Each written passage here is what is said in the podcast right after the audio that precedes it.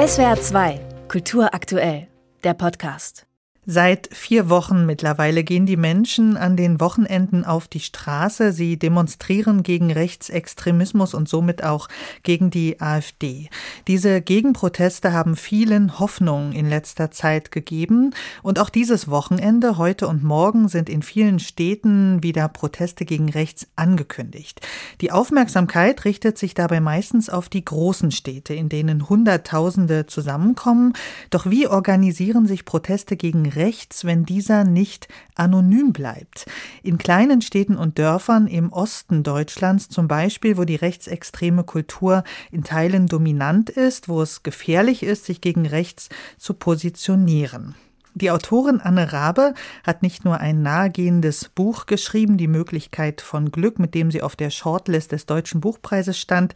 Sie beschäftigt sich schon lange mit den Kontinuitäten rechter Gewalt, speziell im Osten Deutschlands. Guten Morgen, Frau Rabe.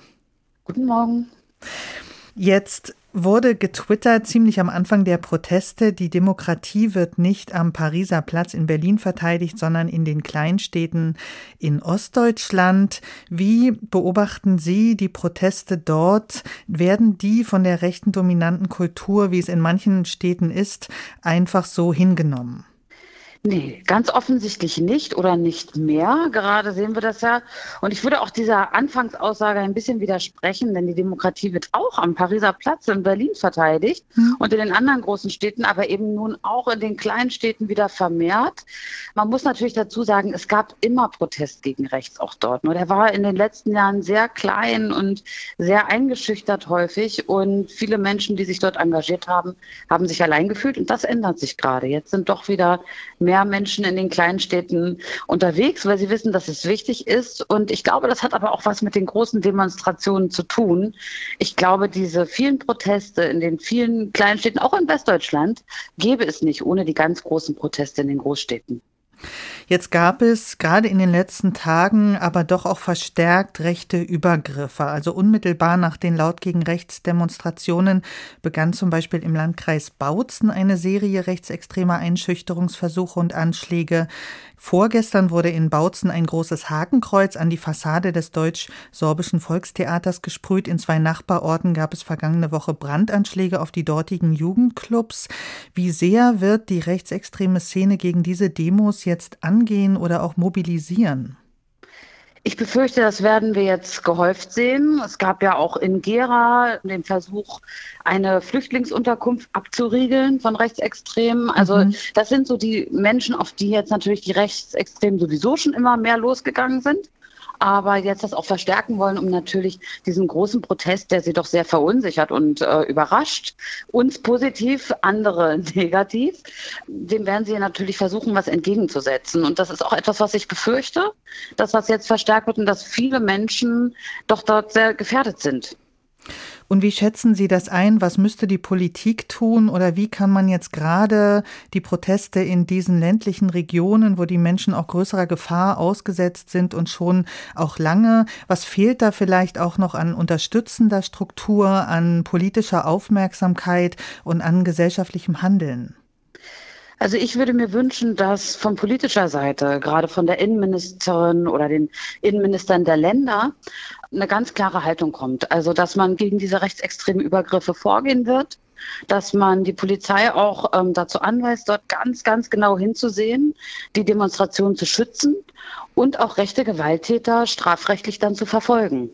Und ansonsten ist es natürlich sehr wichtig, dass wir alle dorthin gehen, also jeder, der kann, auch in der Provinz Demonstrationen unterstützt oder auch, dass wir diese Leute bekannt machen, also gerade von Medienschaffenden, so dass viele Gesichter, die, die sich jetzt trauen, an die Öffentlichkeit zu gehen, nicht nur in den rechten Netzwerken bekannt sind und verfolgt werden, sondern dass sie uns was angehen, dass wir diese Menschen kennenlernen und dass sie uns nicht egal sind. Also das wird auch ganz wichtig in Bezug auf die Landtagswahlen in Ostdeutschland, dass sollte das zum Beispiel schiefgehen, sollte die AfD dann doch dort irgendwo gewinnen können, werden natürlich auch diese Übergriffe, diese Angriffe auf Menschen, die sich engagieren, zunehmen. Und da müssen wir sie alle vor schützen. Jetzt haben Sie es gerade schon genannt. Die drei Landtagswahlen werden eine große Aussage über die Zukunft sein, je nachdem, wie sie ausgehen. Im Herbst werden in Brandenburg, Sachsen und Thüringen die Landtage gewählt. Was sie alle eint, ist eine starke AfD in den aktuellen Umfragen. Auf Bundesebene hat jetzt die AfD aktuell in den Umfragen von Infratest DIMAP drei Prozentpunkte verloren. Was glauben Sie, ist jetzt der Weg? also gerade in Bezug auf diese drei Bundesländer bis zum Herbst? Was muss da jetzt passieren?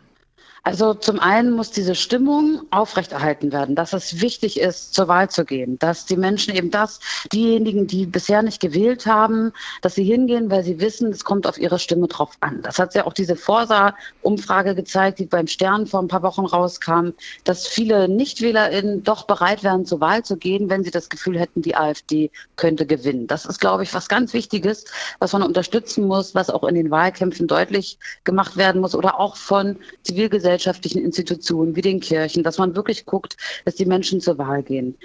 Und dann muss man, glaube ich, aufpassen, dass man jetzt sozusagen nicht wieder auch rhetorisch auf, auf die Rechten reinfällt. Also, dass man nicht glaubt, so wie es jetzt der März gemacht hat, zum Beispiel jetzt plötzlich von Wahlmanipulation zu sprechen, mhm. also rechte Narrative rauszuholen.